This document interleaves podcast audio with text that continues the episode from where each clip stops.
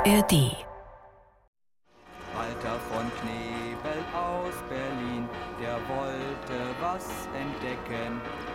Die Insel Thule war sein Ziel, darüber wusste man nicht so viel. Nach Kopenhagen mit der Bahn, von dort nach Islands Norden. Zwölf Tage ist er hingefahren und seekrank nicht geworden. Die letzten Worte des Poeten, der Schwanengesang, der Schwanensee, der letzte Tanz und schließlich die letzte Forschungsreise, die Schwanenforschungsreise. Unser Blick richtet sich nach Berlin in das Jahr 1907. Nach einer selbstfinanzierten Island-Exkursion im Jahr 1905 plant der Berliner Privatdozent Dr. Walter von Knebel ein weiteres Mal die Insel zu bereisen, um geologische Forschungen im Landesinnern zu unternehmen. Der Humboldt-Fonds für Naturforschung und Reisen der Königlich Preußischen Akademie der Wissenschaften zu Berlin hat ihm dieses Mal reiche Unterstützung gewährt. Im Mai 1907 verabschiedet sich Walter von Knebel von seiner Verlobten Ina von Grumkow und fährt mit dem Münchner Maler Max Rudloff über Kopenhagen nach Akureyri in Nordisland.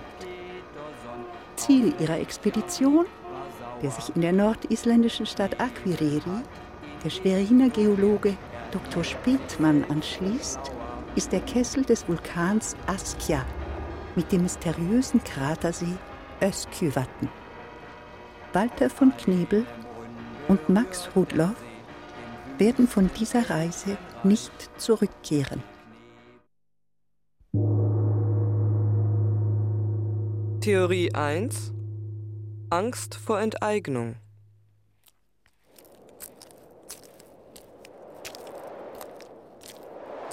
Sie bleiben hier beim Zelt, Spätmann.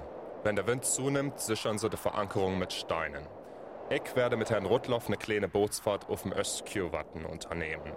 Die Akademie benötigt dringend einige Steinsproben. Bimssteine. Ach du meine Güte, dieser Spätmann ist doch wirklich ein dummer Tropf. Max, halt mal der Leine. Ich hab dir doch gleich gesagt, dass das ein ganz ein dummer Angeber ist. Der will doch nur an deine Forschungsunterlagen ran. Ein richtiger Abstauber. Hau, ruck, hau, ruck. Hahaha, die Heik ja dabei. Was? Die ganzen Unterlagen. Alle 13 Ordner. Ja klar, hier in diesem Koffer. Hier das Manuskript zur Frage der diluvialen Verletschung der Insel Island. Hier der über die Existenz der Erosionsdiskordanzen, über schalenförmige Horizonte, über postmiokene Eruptivgebilde. Um Himmels Willen. Wir haben ein Übergewicht. Das Boot ragt kaum mehr aus dem Wasser raus. Ja, passen Sie doch auf, meine Unterleihen werden nass. Das Boot, das Boot, es kippt. Meine Unterleihen, meine Unterleihen.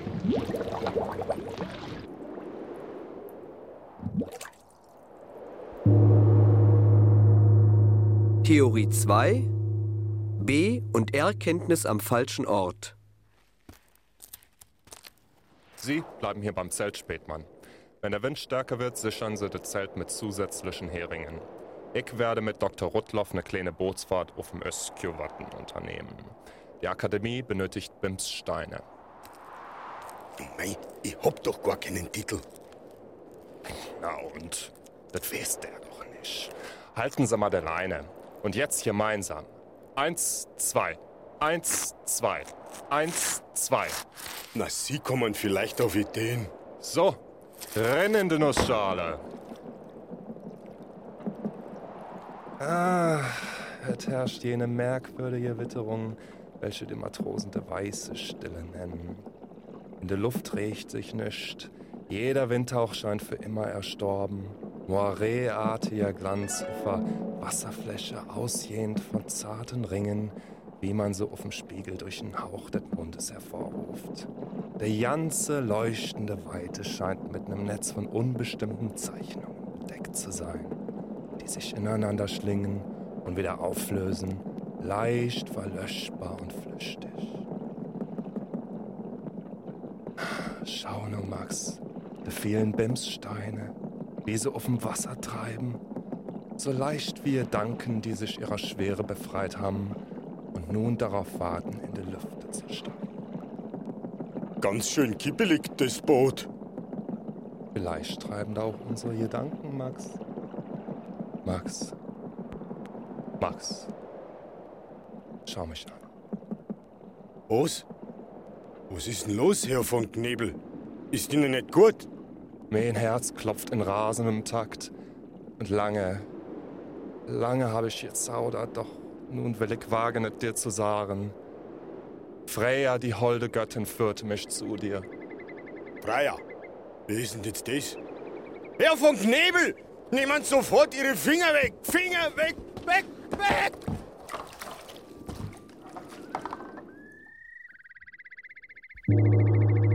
Theorie 3 Der schlechte Scherz. Sie bleiben hier beim Zelt, Spätmann. Ich werde mit Max eine kleine Bootsfahrt auf dem Öskjöwatten unternehmen. Die geologischen Formationen am Kraterrand müssen untersucht werden.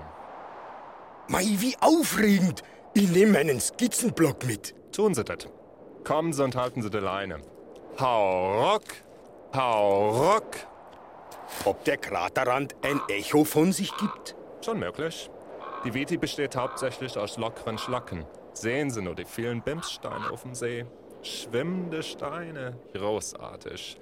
Island bietet dem Geologen wirklich alles, was sein Herz erfreut. Sieht aus, als ob da verbrannte, tote Körper treiben. Unsinn. Bimsstein ist ein saures, schaumiges Gesteinsglas von großer Porosität, das infolge der in den Poren eingeschlossenen Gase auf dem Wasser schwimmt. Kennen Sie das isländische Wort Dwergermaul? Natürlich nicht. Könnten Sie mir das mal freundlichst übersetzen? Zwergenecho. Das Echo ist der Zwergesprache. Oho, das ist gut. Sie sind ein richtiger Ästhet. Ein dichtender Feinjahr ist aus Bayern. Ich probiere das gleich mal aus, das mit der Zwergensprache. naja, wenn schon kein Gold und Silber auf Thule gibt und der sogenannte isländische Diamant so ja nicht anders ist wie ein einfacher Doppel- oder Kalkspat, kann man ja mal beim Zwergenkönig nachfragen, ob wir was übersehen haben. Lieber König Alberich, ich hab eine Frage. Sag mir, wann du weiser Zwerg, erhalt ich den Lohn vom heutigen Tage. Doppelspat aus Torgersfell, doppelt alles blitzeschnell, Bergkristall aus Stadefeit, funkelt alle Ewigkeit.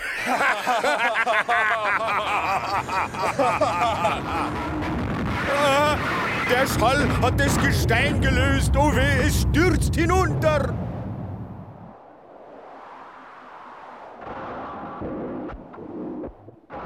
Tja, und weiter geht die Fahrt mit der Geisterbahn. Wie ich sehe, haben wir prominente Besucher im Abteil. Monsieur Verne, gerade zurückgekehrt aus Italien. Ihm gegenüber der bekannte Ornithologe Monsieur Dr. Thienemann aus Leipzig. Monsieur Verne, wie war's am Stromboli? Très bien, très bien, Madame. Haben Monsieur auf der Fahrt zum Snæfell-Gletscher irgendwelche Säugetiere gesehen? Mais oui, Monsieur Thienemann. Den Polarfuchs naturellement und eine ganz besondere Maus, une souris extraordinaire. Oh, wie interessant. Wie sahen die Maus aus? Ähnlich wie die Ausmaus. Nur, dass ihr Schwanz etwa 8 bis 10 Zentimeter lang war. So lang wie ihr Körper. Es handelt sich mit großer Wahrscheinlichkeit um die von mir entdeckte und für die Wissenschaft beschriebene isländische Maus. Wo begegneten Sie dem Tier? In Büdir, einem kleinen Flecken am Meeresufer.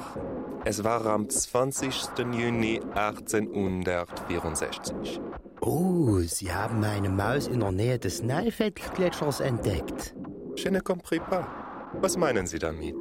Nun, von Nagetieren gibt's auf Island nur einige, da die Vegetation so wenig zur Unterhaltung derselben darbietet. Mus decumanus, die Wanderratte, ist hierher mit dem Schiff gekommen, hat sich aber nicht sehr verbreitet.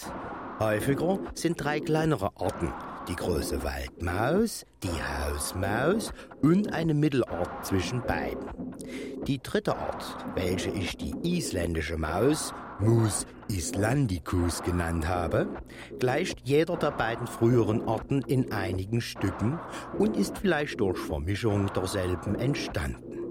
Doch pflanzt sie sich selbstständig fort und kann eben daher auch als eigene Art betrachtet werden. Ich fand sie nur in Akureyri und dessen Nähe. Ah, c'est la mousse islandicus, Dinemann? ja, genau, richtig. Ich habe sie nach ihrem Entdecker benannt. Nun, das ist doch so üblich, nicht wahr? Sicher.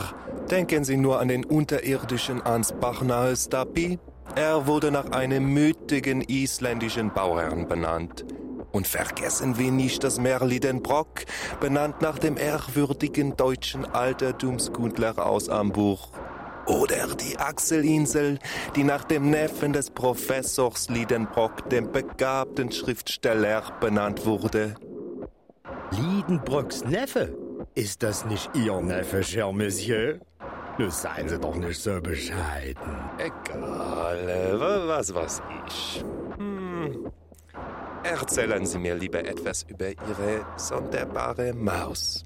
Für unsere naturkundliche Sammlung in Leipzig habe ich ein altes Männchen, ein altes Weibchen, das Skelett eines Erwachsenen und das eines jungen Tieres mitgebracht. Der Bürgermeister von Hamburg, Herr Johann Andersson, hat in seiner Publikation Nachrichten von Island und der Straße Davis interessante Kunde über die Mäuse speziell auf dem Klosteracker der Insel Withey gegeben. Interessante Kunde? Nee, nee. Alles aus zweiter Hand. Der Herr war nie selbst in Island. Ah, na sowas? Andersen schrieb, dass die Mäuse wegen der durchdringenden Kälte und Mangel an Nahrung in der dünnen, mit Schwefel gefüllten Erdlage nicht leben könnten.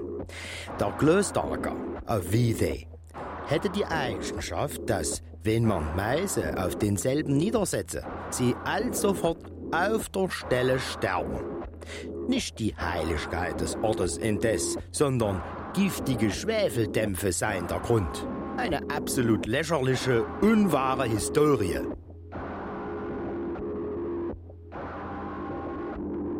Gleich wird der Zug über die reißende Quittau schießen. Doch wie kommt die Mus Islandicus Tinemann herüber? Fliegen kann sie wohl nicht.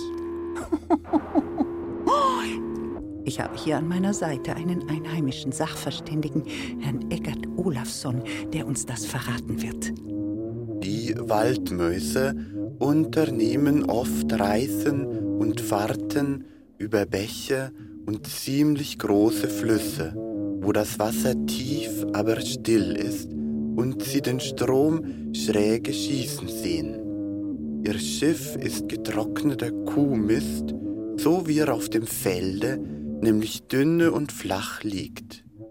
Alle, die in Gesellschaft zusammenreisen wollen, vier, sechs bis höchstens zehn helfen einander ihr Fahrzeug in die See zu bringen.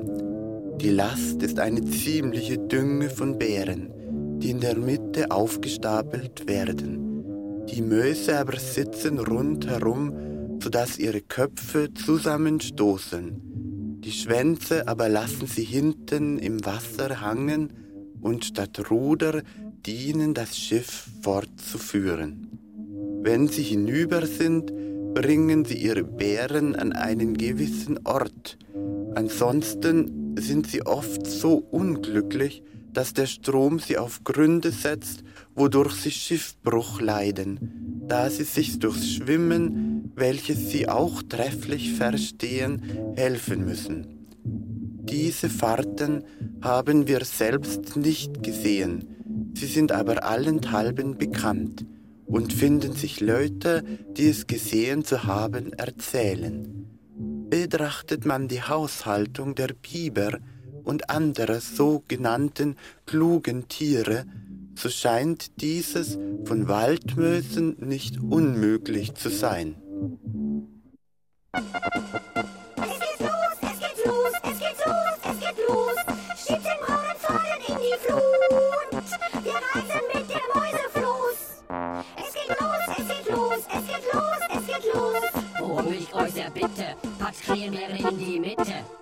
Es geht los, es geht los, es geht los, es geht los.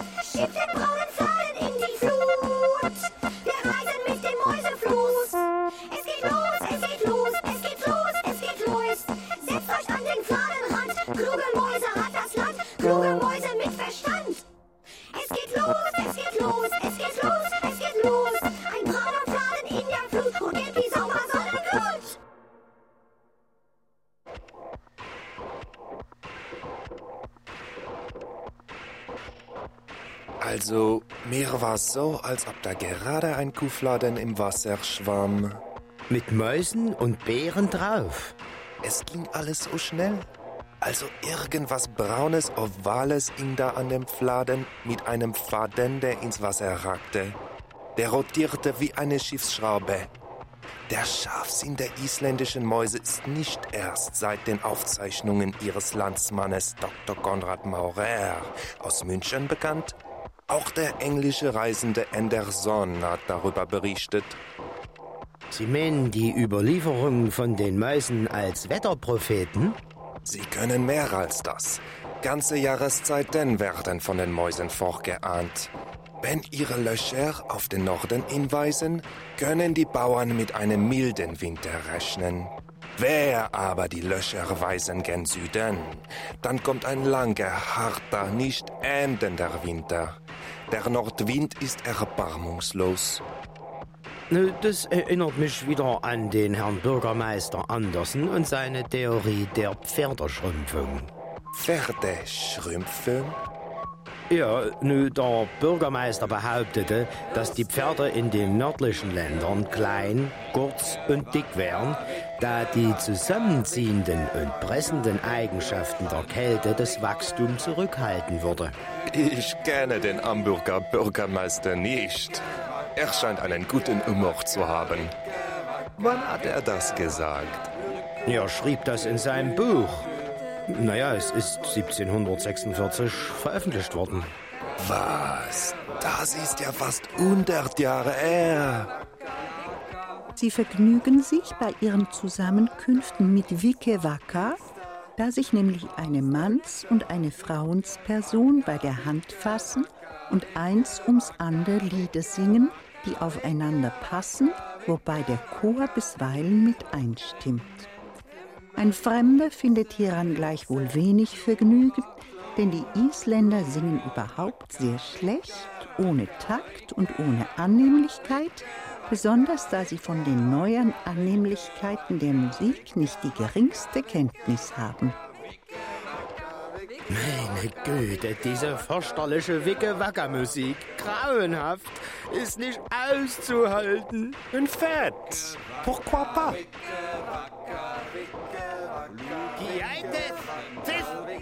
Haft, overlitzis, leigra. Ha? Geites, cis, haft, overlitzis, leigra.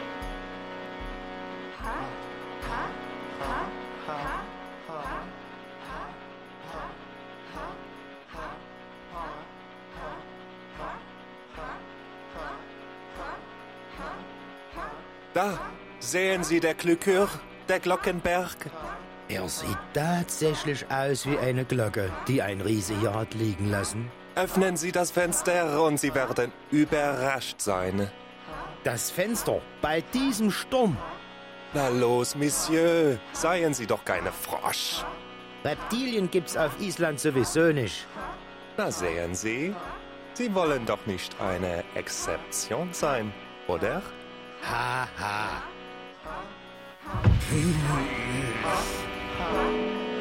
Da, sehen Sie, die Baula, der Kuhberg. Die weiße steile Pyramide, das ist der Kuhberg. Das sieht aber gar nicht aus wie eine Kuh. Ouvrez la fenêtre, dann werden Sie wissen, wie die Baula zu ihrem Namen kam.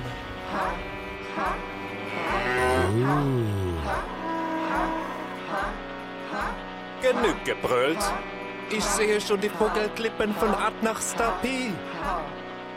Góðu farþegar, við erum komin á síðasta stöð ringferð okkar. Leiðsögumadurinn frú Harpa fylgir ykkur á fuglaklettina.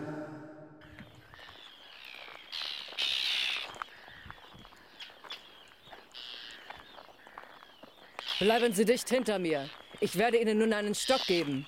Nehmen Sie Ihre Kopfbedeckung ab und legen Sie sie auf die Spitze des Stockes. Wenn nun eine Raubmöwe angeflogen kommt, kann Ihnen nichts mehr passieren. Was soll denn das heißen? Nö, diese Vögel sind ausgesprochen angriffslustig.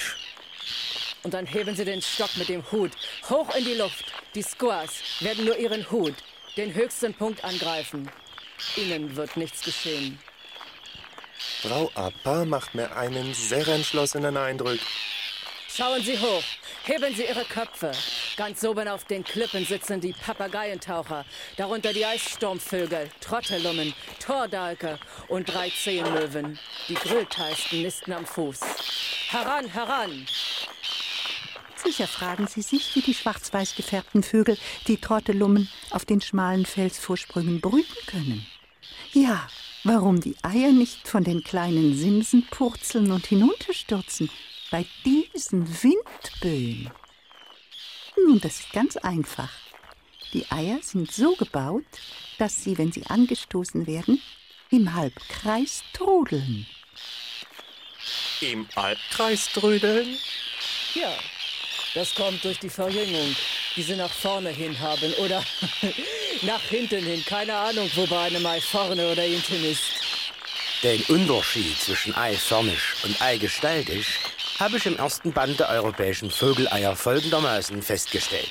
Eiförmig, wo der größte Querdurchmesser in der Mitte ist und von ihm aus beide Enden gleichmäßig. Und eigestaltig, wo sie ungleichmäßig verlaufen. Ja, ja. Die Natur ist ein genialer Baumeister. So genial auch wieder nicht. Der Riesenalk hat ebenfalls angespitzte Eier gelöscht. Es hat ihm nichts genützt. Die letzten beiden Vögel dieser Art sind vor wenigen Tagen von vier Seeleuten aus Abnir erschlagen worden.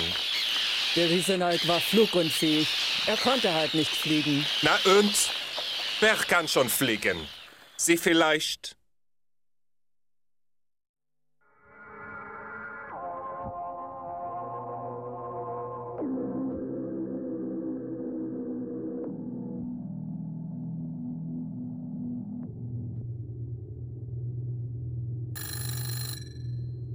Wer ruft denn um diese Zeit an? Wer kann das sein? Geh doch mal ran, Ava. Hallo, wer ist da? Flinke Träger springen und die Mädchen singen, alles jubelt froh. Bunte Bänder schweben zwischen hohen Reben auf dem Hut von Stroh. Geige, Tönt und Flöte bei der Abendröte und im Morgenglanz. Junge Winzerinnen winken und beginnen deutschen Ringeltanz. Wer war das? Ein anonymer Anruf. So ein Schwein.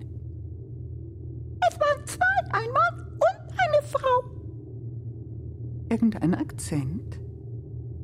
Hochdeutsch mit harmoniskanischem Einschlag. Und was haben Sie gesagt? Nichts. Sie haben gesungen. Gesungen? Ohne Ihren Namen zu nennen. Ohne sich vorzustellen. Einfach gesungen? Was gesungen? Irgendwas von Trauben, Pfirsichen und bunten fallenden Blättern und ringeltanzenden Winzerinnen. Da, da sind Sie wieder. Stell den Anrufbeantworter an. Da muss noch etwas raufgesprochen werden. Ach, das ist doch kein Problem. Sing doch einfach was Schönes. Zum Beispiel dieses hübsche Herbstlied aus Gründerfjörður. Mit diesen Motten. Hieß das nicht Herbst in Gründerfjörður? Und jetzt ein Lied, das mir sehr am Herzen liegt.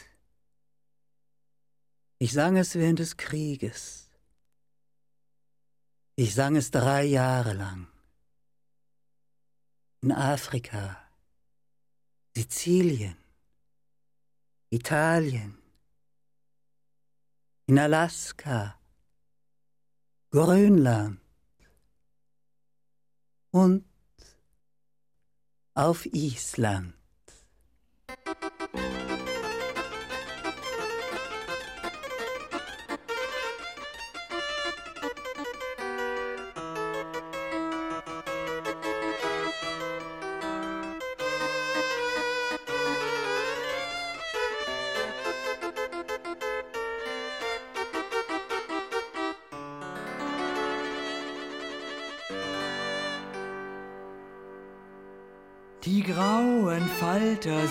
Schon da.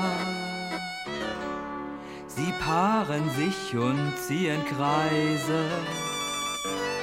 Ums Gras, wo's Haar vom Schaf sich je verrenkt. Wie ein Gedanke, still und leise.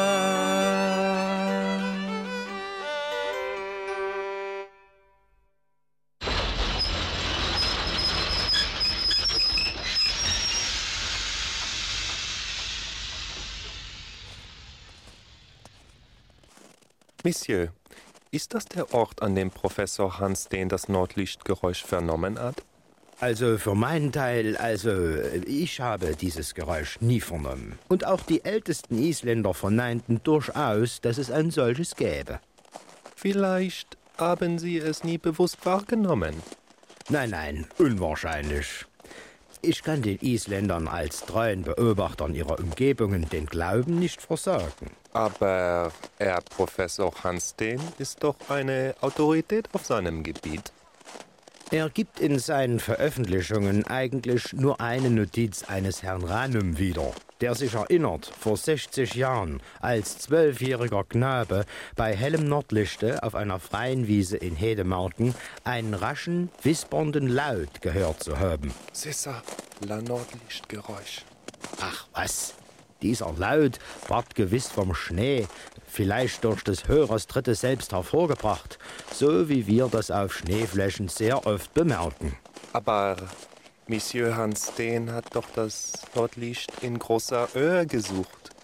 Er meinte, dass es sehr begreiflich sei, dass wir im Norden beim Nordlichte ein Geräusch hören, während die Bewohner südlicher Gegenden, welche die Erscheinung im Norden in einem Abstande von tausend und mehr Meilen sehen und nicht das geringste Geräusch vernehmen. Ich will nicht leugnen, dass das Nordlicht einen Ton hervorbringen kann, aber es gibt noch keine einzige sichere Beobachtung desselben. Ja, möglich ist es also, dass es existiert, das Geräusch. Vielleicht sollten wir eine andere Gegend aufsuchen, um mal zu schauen, ob Auf Tafelbergen drängt der Schnee in Lavaspalten, drückt das Eis. Das Rhön war heiß, so kochend heiß, vor langer Zeit, so langer Zeit. Ein Tafelberg heißt her so breit. Im Kratersee schwimmt Bims Gestein und Schlackenkegel aufgereiht, von Syrter dem Riesen hergestellt. O stark die Kraft, so stark die Kraft, im Bürfettrön da steht ein Zelt. Kann sein, dass ich mich täusch, bin ich, sind's meine Schritte, oder ist für wahr das Nordlichtgeräusch? Alle aussteigen. Wir machen eine halbstündige Rast. Im Souvenirshop können Sie ausgestopfte Papageientaucher und ausgeblasene Trottellummeneier erwerben. Nur, das klingt doch recht interessant, ne? Ja, das wäre doch was für Ihre Naturkundesammlung in Leipzig. Vielleicht finden Sie ja sogar den Balg eines ausgestorbenen Vogels. Sie meinen einen Riesenaltbalg? Äußerst unwahrscheinlich. Den müssen wir wahrscheinlich von unseren dänischen Kollegen erwerben, gegen Gold- und Silbermünzen. Vielleicht finde ich ja was für meinen Neffen Axel, äh, Marcel. Wer weiß? Góðan dag. Góðan Dane. Oh, wie hübsch. Schneeammern, Goldgraben, Goldregenpfeifer, Austernfischer, Graugänse, Rotschenkel, Seeschwalben, zauberhaft. Na sogar ein Sterntaucher, ein Eistaucher und da ein Merlin, ein Gerfalke, ein Seeadler, Bastölbel, Singschwan, Rotdrossel, Prachteiderente und Krähenscharpe. Ich hätte gerne diese Blaumeise. Was kostet sie? Sind Sie von einer Schule oder einer anderen öffentlichen Institution? Nein. Wieso? Dann können Sie diesen Vogel nicht kaufen. Ach, sagen Sie bloß. Pourquoi pas? Weil das ein Singvogel ist. Der fällt unter das Artenschutzgesetz. Madame, dieser Vogel da ist längst tot. Il est mort. Trotzdem, die Abgabe ist nur als Lehrmittel gestattet. Und äh, wenn ich jetzt eine Privatschule aufmachen würde? Dann können Sie ja wiederkommen. Das ist mir zu umständlich. Ich sehe da leider keine Möglichkeit. Irgendeiner muss diese Meise da getötet haben, um ein Lehrmittel daraus zu machen. Das findet alles im Rahmen der geltenden Gesetze statt. Die Präparatoren verwenden vor allem natürlich gestorbene Tiere. Haben Sie vielleicht schon mal eine tote Blaumeise auf der Straße gefunden? Ich jedenfalls nicht. Die nehmen doch keine Blaumeisen, die an Altersschwäche gestorben sind. Auf Island leben keine Blaumeisen, mein Herr. Deshalb können wir auch keine von der Straße aufsammeln. Dieses Exemplar ist ausländische Importware. Aber wenn Sie unbedingt so ein Meisenpräparat haben wollen, dann schauen Sie doch mal in Paris beim Trödelmarkt vorbei. Da gibt's doch alles. Wer weiß, wie die da zu Tode gekommen sind? Nein, nein, dann bastle ich mir lieber eine aus Styropor und gefärbten Hühnerfedern. Auf Wiedersehen. Was wollen Sie denn mit einer Blaumeise? Die gibt's doch in jedem mitteleuropäischen Vorgarten. J'aime de Messange. Blaumeisen sind meine Lieblingsvögel. Sie hätten lieber eine Krachenente kaufen sollen. Die gibt's nur hier und sonst nirgends. Wieso kommen die Blaumeisen eigentlich nicht hierher? Die fliegen doch bei uns sogar im Schnee herum. Also zu kalt kann denen hier jedenfalls nicht sein. Nee, es ist nicht das Klima. Es sind mehr die Lebensumstände. Also, der Vogel braucht eine Baumhöhlung zum Nisten. Stimmt. Bäume habe ich kaum gesehen. Oder sie waren sehr kleinwüchsig. Und wenn sie etwas größer werden, können sie keine Baumhöhlungen haben. Denn die Höhlen entstehen ja durch Fäulnisprozesse. Ein allmählicher Prozess. Ich verstehe.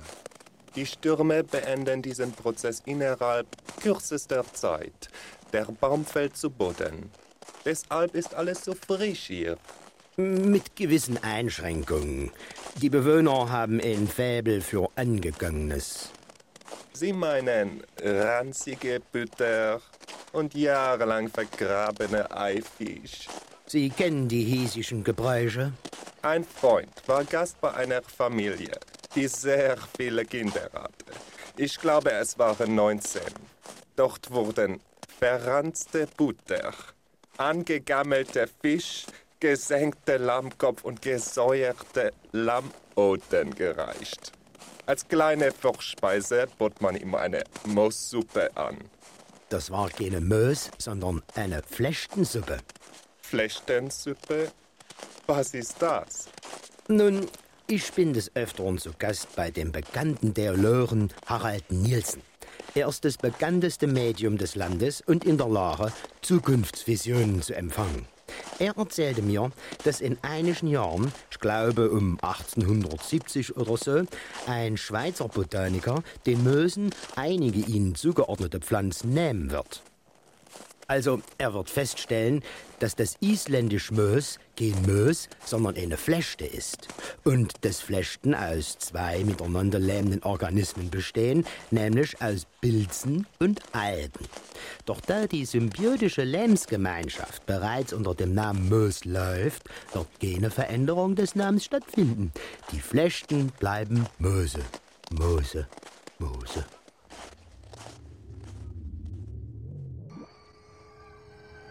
Aufgrund beunruhigender Ereignisse hatte man zwei Freunde, Ausger Ottgersson und Hörthur Thorlaksson, gebeten, bei Harald Nilsson zu schlafen. Die beiden wurden Zeuge folgenden Falles. Herr Thorlaksson, der im Vorzimmer gestanden hatte, stürzte herein und sah, wie das Medium mit den Füßen gegen das Fenster in der Luft schwebte. Er packte es, zog es ins Bett herab und hielt es dort fest. Da fühlte er, wie er mitsamt dem Medium hochgehoben wurde und rief Ottgersson zu Hilfe. Ottgersson eilte in die Schlafkammer, doch es wurde ihm ein Stuhl entgegengeschleudert, der neben dem Ofen im Vorzimmer hinfiel, weil Ottgersson ihm auswich. Ottgersson gelangte daraufhin in die Kammer, wo er Thorlaksson auf der Brust des Mediums liegen fand. Er warf sich nun mit seinem ganzen Gewicht über die Knie des Mediums, das sich heftig im Bett hin und her warf. Da flog ein Polster unter dem Kissen des Mediums hervor in die Luft und plumpste auf die Erde. Zu gleicher Zeit kamen die Kerzenhalter aus dem Vorzimmer durch die Luft geflogen und schlugen ebenfalls auf dem Boden des Schlafzimmers hin. Sehr interessant. Wie weit kann so ein Medium in die Zukunft schauen? Nö, das kommt ganz auf das Medium an. Für mich ist die Beschäftigung mit dem Übersinnlichen mehr eine Liebhaberei, eine Ablenkung von der rationalen Welt der Wissenschaft. Meine Kollegen sind den spirituellen Erscheinungen gegenüber zunehmend skeptisch eingestellt. Nicht aber, was das Nordlichtgeräusch anbelangt. Dieses häufig besprochene und viel bestrittene, eigentümlich knisternde Geräusch. Sie wollten wissen, wie weit so ein Medium in die Zukunft schauen kann. Also, das ist höchst unterschiedlich und kommt ganz auf das Medium an. Herr Harald Nielsen kann derzeit Ereignisse bis ins Jahr 1974 sehen. Allerdings nur, wenn sie auf oder in Island stattfinden werden. Bis 1974. Sehr merkwürdig. Und was ist 1974 auf Island geschehen? Ein Erdbeben? Ein Vulkanausbruch der Äckler oder eine Treibsandkatastrophe? Oder wurde endlich ein fundamentaler wissenschaftlicher Beweis für die Existenz des Nordlichtgeräuschs gefunden? Nichts dergleichen. Das Nordlichtgeräusch war längst zu den Akten gelegt worden, als nicht beweisbar, also nicht existent. Aber das letzte Bild, das Harald Nielsen vor seinem medialen Auge erblickte, war das eines Bildwerfers, der eine Parlamentsdebatte der isländischen Volksvertreter übertrug. Island war nicht mehr länger Teil von Dänemark, sondern ein eigener Staat geworden. Wie eine Fata Morgana tauchten die gewählten Abgeordneten, darunter befanden sich sogar Frauen, hinter einem gewölbten Glas auf und leuchteten vervielfacht in die Wohnstuben. Und worüber sprachen sie? Der Minister für Bildung und Kultur wollte endlich den Buchstaben Z abschaffen. Das Z? Warum nur? Zahlreiche Lehrer klagten darüber, dass es nahezu unmöglich und sehr zeitaufwendig sei, ihren Zöglingen die Regeln zu erklären, wann ein Z und wann ein S zu benutzen wäre. Die beiden Buchstaben klingen in der isländischen Sprache nämlich vollkommen gleich. Das Z hat keinen eigenen Lautwert. Sein Laut ist von anderen Buchstaben besetzt. Und so wurde das Z einfach abgeschafft. So ist es. Und es gibt nun überall äh, Lücken in den Wörtern? Aber nein, das Z ist einfach durch das S ersetzt worden. Ausnahmslos. Fast, beinahe. Nun, die isländische Sprache wird sich bis 1974 nahezu aller Fremdworte entledigt haben. Lediglich Taxi für so eine Art Pferdedroschke ohne Pferde und Pizza für einen italienischen Hefekuchen mit Tomaten und Käse werden häufig verwendet werden. Pizza. Das Wort hat zwei Sätze. P-I-Z-Z-A. Die werden ersetzt durch zwei S? Nein, nein, das Wort Pizza existiert ja schon. Was äh, bedeutet Pizza? Äh, ja, also äh, Wasser lassen. Und äh, wie schreibt sich nun die isländische Pizza? Die isländische Sprachkommission wird vorschlagen, für Pizza das Wort Flatbacka, also Flachgebäck, zu verwenden. Wer jedoch Pizza als Lehnwort benutzen möchte, sollte es P-I-T-E-S-A oder P-I-D-D-S-A schreiben. Halten Sie inne. Hören Sie dieses Geräusch, dieses eigentümliche Knistern. Aurea borealis.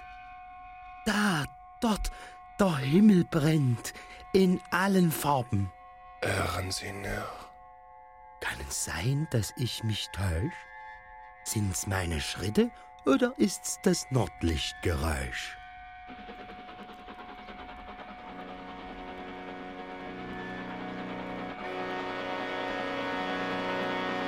Fahr, oh fahr, mein Röstlein durch die Weiten, rot am Adnerberg die Sonne sinkt, finstere Schatten flattern uns begleiten, fahr die Gletscher, Welt herniederblinkt, Röstlein, Zor, beschirme deinen Schritt, schwierig wird des Tages letzter Ritt. Röstlein, Zor, beschirme deinen Schritt, schwierig wird des Tages letzter Ritt. Fahr, oh fahre, Füchse keifen, kläffen, kühlen wohl im Blut der ihren Grimm. Horch will mich ein trügend Echo äffen, oder hört ich ferne Männerstimmen. Räuber treiben in der Lava Laheit, lichtscheu Wesen, wenn der Tag verbleicht. Räuber treiben in der Lava Laheit, lichtscheu Wesen, wenn der Tag verbleicht. Fahr, oh fahr, Dampfröstern durch die Weiten, Rauchgebilde schloss die Fernsicht schon. Durch die Wüste sich Gespenster spreiten, Spukgestalten gräulich uns bedrohen. Die beste Lok, gern geb ich sie fort, wenn ich nur erst wäre an sicherem Ort. Die beste Lok, gern geb ich sie fort, wenn ich nur erst wäre an sicherem Ort.